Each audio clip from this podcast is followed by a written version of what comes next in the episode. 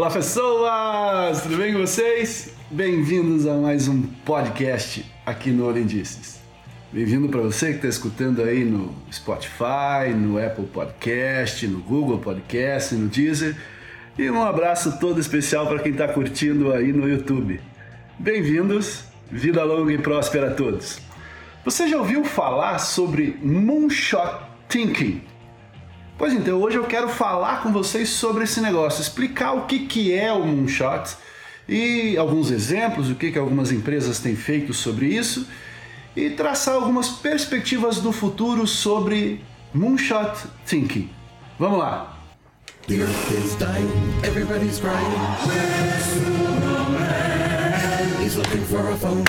Pois então, cada época ela traz consigo alguns traços bem peculiares. E alguns até podem trazer, render resultados extraordinários para as empresas, sejam resultados positivos ou resultados negativos também. O fato é que nós só descobrimos se determinado conceito ele foi realmente relevante depois de um certo distanciamento histórico. Nós estamos passando aí por uma fase bem complicada, a gente não sabe o que, que nos reserva o futuro. E tal linha de pensamento, ela vai se aplicar a diversas áreas da vida em sociedade, incluindo o mundo corporativo. Então, no caso das empresas, o chamado moonshot thinking é a melhor ilustração do que eu estou falando aqui agora. É, esse conceito ele surgiu mais como um elemento pronto para transformar totalmente o modo de enxergar os negócios. Muita gente tem pensado em formas diferentes de enxergar os negócios. Essa é mais uma das ferramentas e que eu acho de uma extrema aplicabilidade, principalmente no mundo de hoje. É, esse pensamento, então, é, surgiu, vamos dizer assim, como elemento para transformar o mundo dos negócios e quase que invariavelmente o lançamento de ideias como essa costumam causar uma crescente onda de desconfiança não é novo o Moonshot Thinking, mas nos últimos meses, vamos dizer assim, dois ou três meses, ele está meio que pipocando por aí. E isso é muito natural, já que nós já percebemos, já estamos inseridos dentro de uma gama muito grande de novos modelos de negócio que precisa de um tempo de maturação aí por parte não só dos empreendedores e até da própria sociedade como um todo. Então, entre os principais gestores, sejam famosos ou não, é comum é, a difusão, vamos dizer assim, de um ditado popular que só acredito vendo. Mas será que seria inveja desses caras? Não, não quero pensar necessariamente que seja inveja, tá? O pensamento ele está mais para uma sábia cautela, vamos dizer assim. Seja como for, o ponto mais relevante dessa história reside na própria materialização do Moonshot Thinking. Para comprovar isso, eu poderia mencionar aqui alguns gigantes do mercado mundial, mas a simples menção do Google já é suficiente para chamar a atenção de muitas pessoas. Inclusive, eu acho que a essa altura você já deve estar se perguntando, né? O que é Moonshot Thinking? Que até agora eu falei, falei, falei, falei e não disse o que é esse negócio. Pois então, eu vou explicar do que, que se trata e mostrar algumas maneiras de como aplicar o Moonshot Thinking dentro da empresa. O conceito, na verdade, ele é antigo, mais precisamente datado de 1969. O que aconteceu de relevante em 69? O lançamento da Apollo 11 no espaço. Então, como se sabe, essa foi a primeira missão espacial bem sucedida de pouso à Lua. Lógico, tem gente que diz que o homem nunca foi à lua, que questiona, que diz que tudo aquilo ali é manipulação, os terraplanistas ficam loucos quando você fala isso, mas a palavra moonshot faz referência exatamente ao ato de orbitar o nosso satélite natural. Então a grande questão é o contexto em que tudo aquilo aconteceu. Para chegar à Lua, a NASA teve que elaborar um projeto que utilizou a máxima capacidade de inovação disponível. Além disso, a agência espacial precisava considerar a aplicabilidade de processos inovadores. Eu já falei em algum outro vídeo no, no canal Lindices, falando sobre a ida do homem à Lua. Toda a tecnologia que foi utilizada naquela época nós temos hoje na nossa mão, no nosso celular, por exemplo. Tá? Para entender melhor, basta a gente pensar um pouco nos filmes de ficção científica do passado. Muitos desses filmes tinham roteiros brilhantes, mas eles sofriam devido à falta de tecnologia aplicável na realização dos efeitos especiais. Ainda existem muitos exemplos que são considerados espetaculares, de acordo com os recursos disponíveis na época. Assim como a ida do, do ser humano à Lua, o conceito leva as empresas a vivenciarem alguns desafios diários de superação. Então, independentemente do departamento, os colaboradores devem ser continuamente motivados a pensar além, a valorizar a criatividade inovadora e efetiva. Em números, o Moonshot Thinking ele almeja resultados 10 vezes superiores ao de um projeto inicial. Mas por que pensar grande significa expandir as possibilidades atreladas ao planejamento e à execução?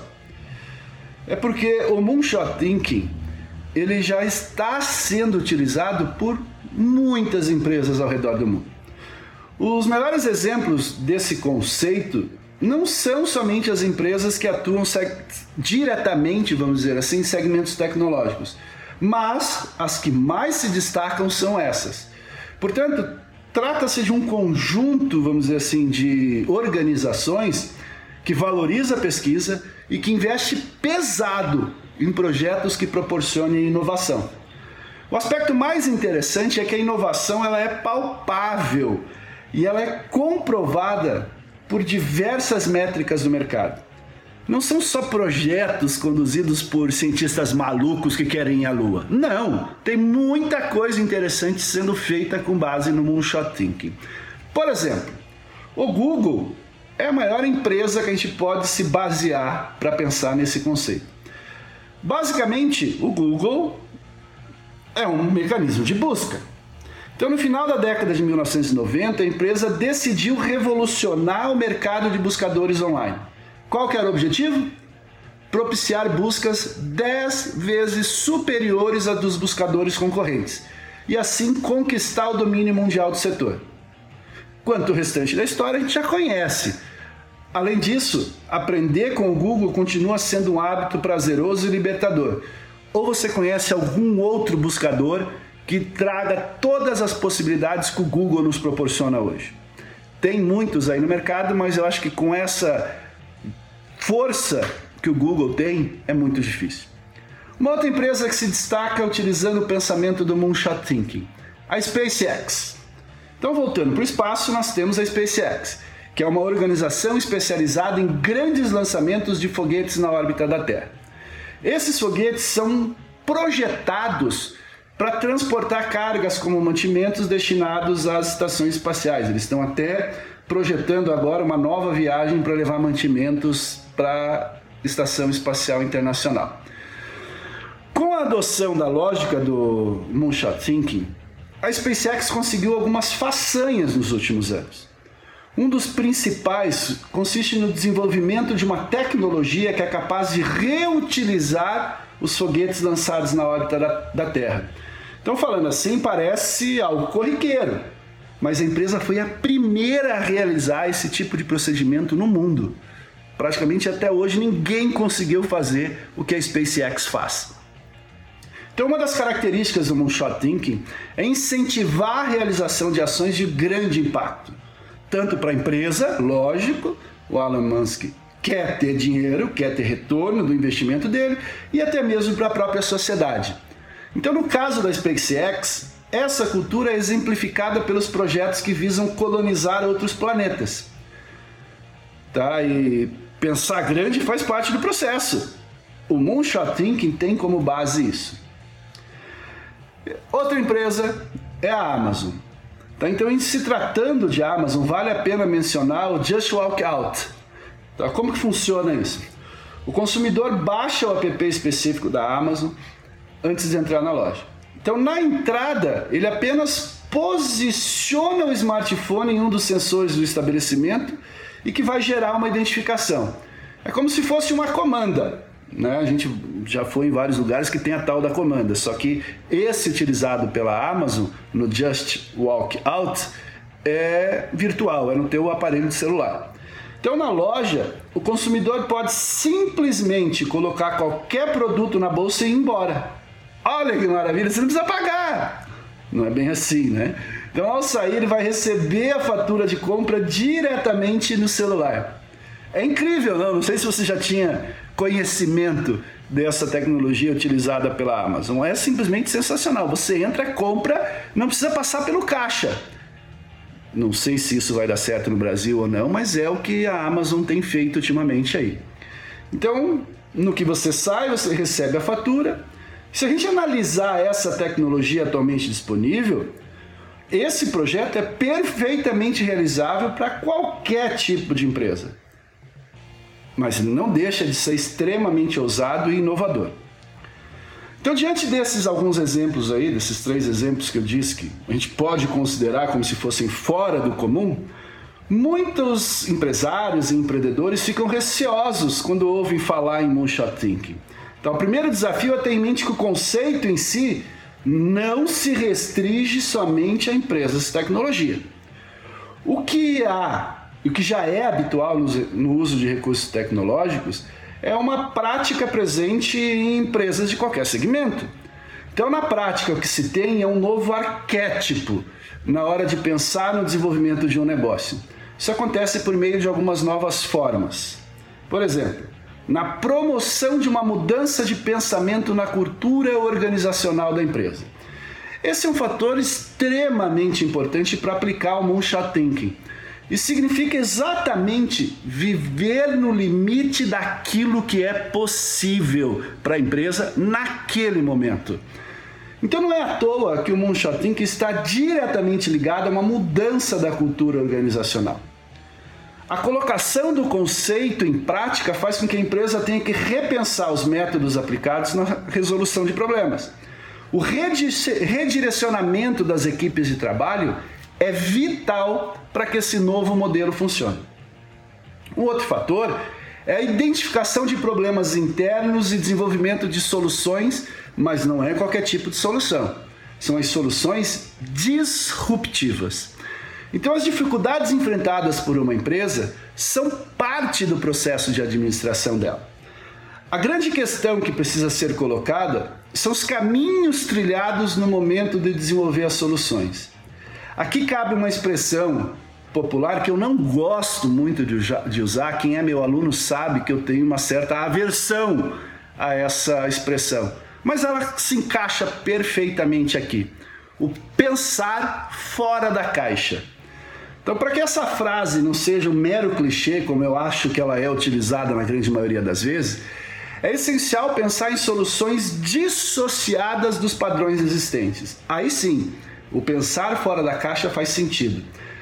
Vale lembrar também que inovar significa criar métodos novos e mais efetivos do que métodos anteriores. Essa é uma das bases da inovação.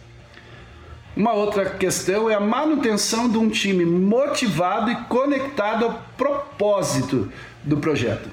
Então, além de respirar a cultura organizacional da empresa, os colaboradores devem ser totalmente engajados em cada projeto da empresa. A competição ela tem que ficar em segundo plano, pois o foco é a concessão da energia de trabalho para a equipe. Então, como com todos pensando na mesma frequência, fica mais fácil buscar soluções em conjuntos. Isso já corrobora com o próximo fato, que é a coleta de insumos e insights rapidamente. O ambiente ele deve favorecer a proliferação de insights úteis, ou seja, nada de ideias soltas ou destituídas de propósito. Você tem uma guia, uma linha mestra a ser seguida. O ideal é que os colaboradores encontrem soluções para depois pensar nas formas de torná-las realidade. Foi isso que aconteceu com a primeira ida à Lua. E é assim com muitas empresas que adotam o Moonshot Thinking. Então, com os profissionais certos, você pode ter certeza de que a sua empresa ela não vai ter que esperar pelas próximas oportunidades. Ao invés disso, ela vai aprender, gerar novas ocasiões e desvendar novas trilhas.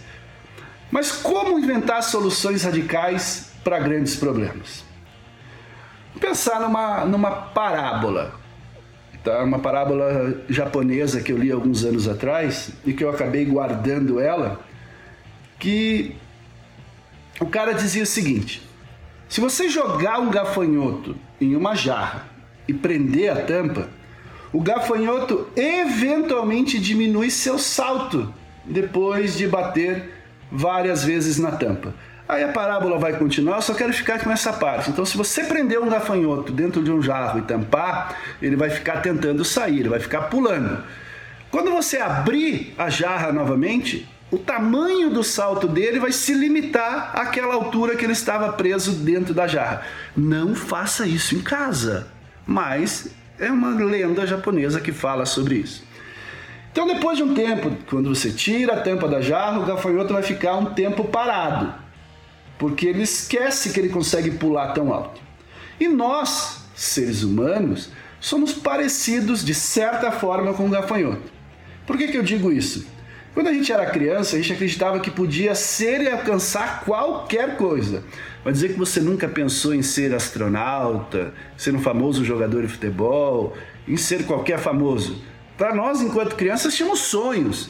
A vida adulta que fez com que esses nossos sonhos fossem apagados, vamos dizer assim, tá? O que, que acontece com a gente quando criança, então? Lentamente o nosso pensamento começa a desaparecer e antes que a gente perceba, a gente já está jogado na segurança, estabelecido algumas metas que a gente sabe que são alcançáveis e essas metas antigas, esses sonhos de criança, simplesmente para nós não fazem mais sentido. O problema é que jogar pelo seguro nunca chega a um resultado de avanço. É por isso que grandes líderes e organizações elas estabelecem metas ou objetivos ambiciosos. Esses objetivos, conforme a gente já viu, está no cerne do pensamento do Moonshot Thinking. Tá? Ou como alguns falam aí, o pensamento da lua. É errado falar Moonshot Thinking como pensamento da lua, mas muita gente pode pesquisar aí na internet e você vai ver que tem algumas pessoas que falam assim. Tá? O Moonshot Thinking é uma abordagem única e é poderosa para o grande pensamento e solução de problemas. Então, o pensamento do Moonshot é como podemos tirar a tampa das nossas próprias ideias. E de acordo com alguns inovadores aí, existe um plano para mudar essa mentalidade. Talvez você esteja pensando aí, ah, o pensamento do, da Moonshot Thinking é apenas uma palavra da moda no Vale do Silício, no Google, Amazon, SpaceX, essas empresas que eu falei. Mas não, gente. O termo tem uma raiz muito mais profunda. Tá? O termo surgiu em 1962, tá? quando o presidente John Fitzgerald Kennedy, JF Kennedy, proferiu um discurso, discurso na Universidade Rice, aonde ele proferiu as famosas palavras: "Optamos por ir à Lua nessa década". Então essas palavras plantaram as sementes que finalmente mudaram o curso da humanidade. Então, o som original da gravação do JFK foi histórico, heróico, grandioso e levou a América à Lua enlouquecedora.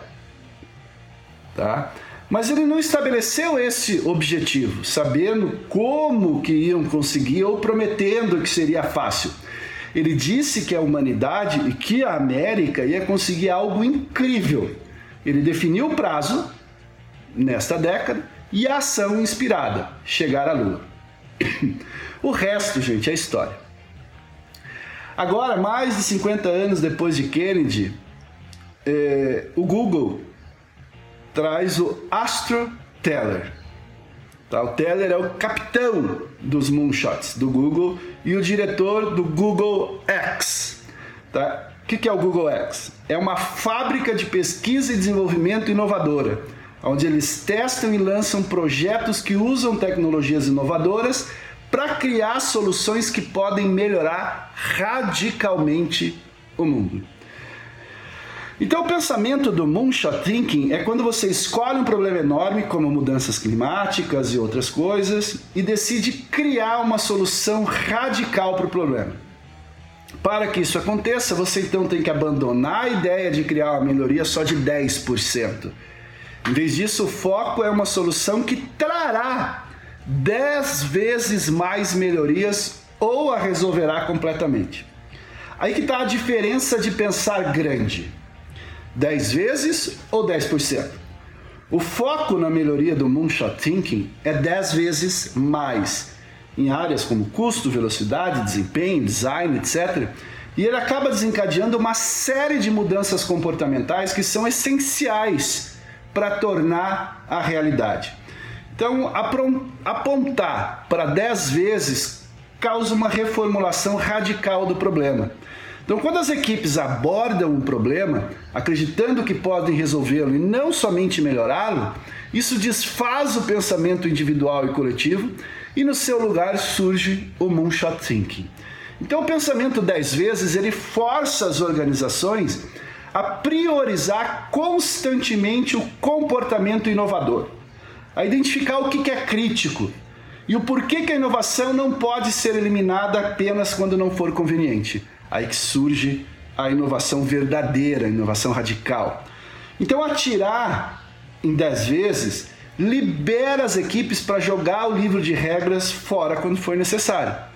Os moonshots geralmente não podem ser construídos sob suposições, ferramentas e infraestruturas atuais que levaram a empresa ao problema em primeiro lugar. Então, o que, que o Teller do Google tem feito? Ele tem dito que são três principais fatores de inserção usados no Google X para formar esse tiro lunar, como eles estão chamando. Tá, quais são esses três é, componentes do projeto Moonshot da Google? O primeiro é um enorme problema. O que, que o Teller diz? Escolha um problema enorme que, se resolvido, impactaria positivamente a vida de milhões ou até de bilhões de pessoas. O segundo é a solução radical. Crie e proponha uma nova solução radical para este problema.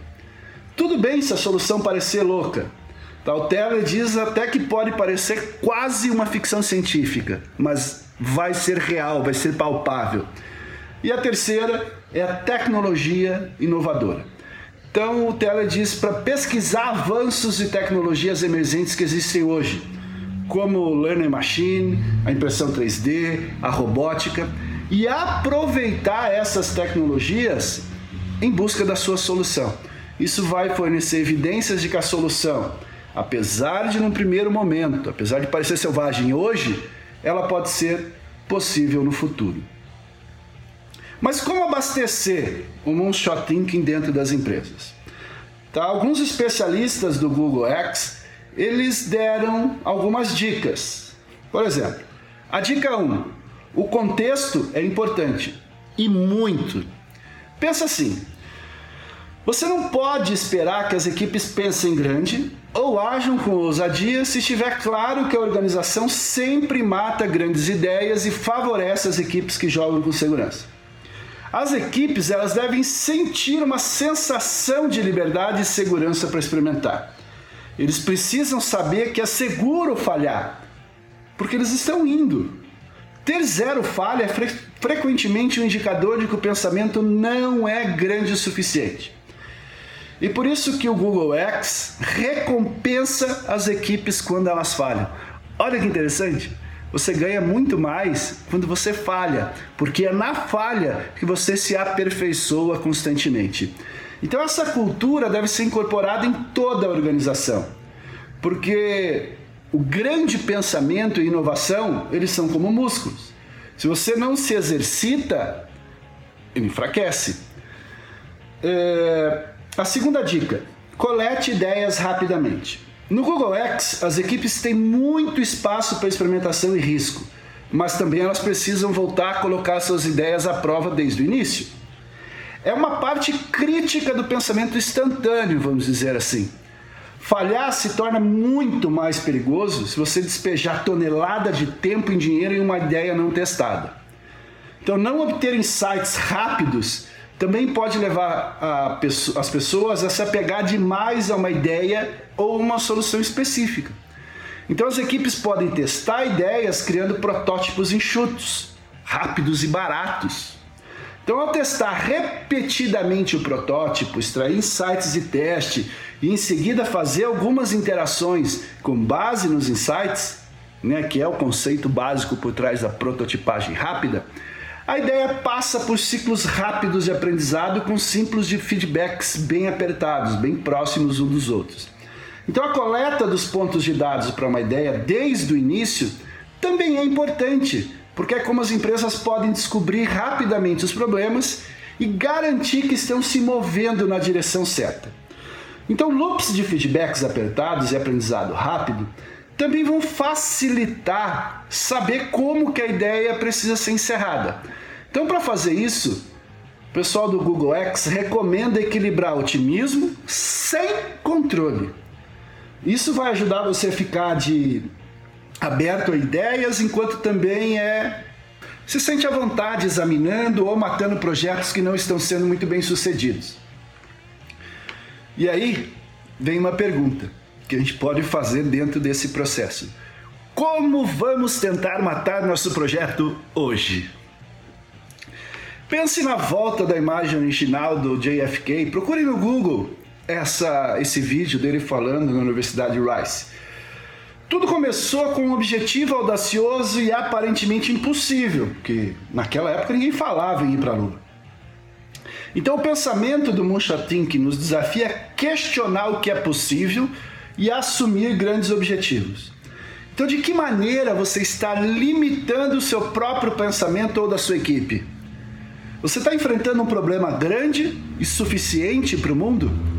Os avanços tecnológicos, científicos e industriais acontecem quando nós entramos no desconhecido e exploramos fronteiras distantes.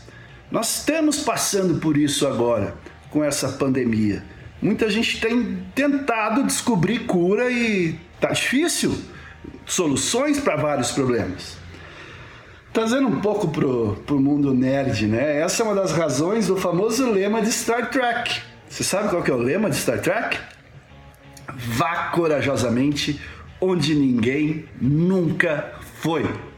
Essa é a fala aos corações e mentes dos aficionados em Star Trek. Então, pessoal, corajosamente vá, ouse e oriente-se por um grande problema, porque você nunca vai saber o que, que te aguarda, o que está te esperando a ser descoberto. E eu quero finalizar esse podcast com uma célebre frase de Carl Sagan. Se você não sabe quem é Carl Sagan, pesquisa um pouco sobre ele.